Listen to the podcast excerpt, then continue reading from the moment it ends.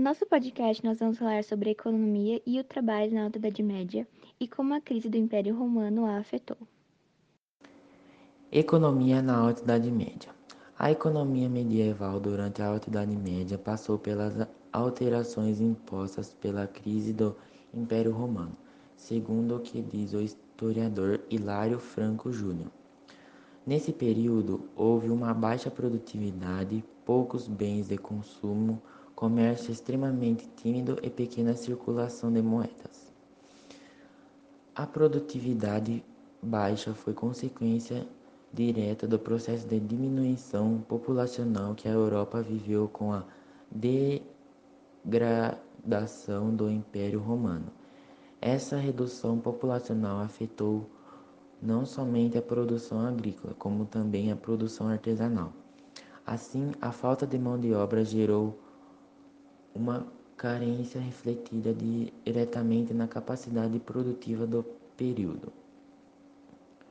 Com uma produção baixa voltada para quase exclusivamente ao consumo próprio, o comércio sofreu um forte impacto, pois havia pouco excedente para ser comercializado. Eventualmente sobraram produtos de um domínio para o comércio com domínios existentes nas proximidades.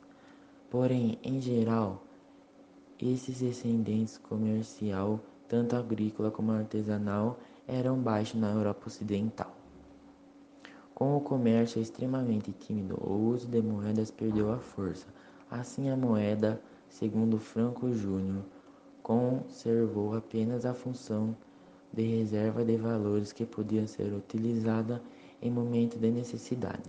Portanto, o baixo uso da moeda esteve diretamente relacionado com a falta de excedentes para comercialização.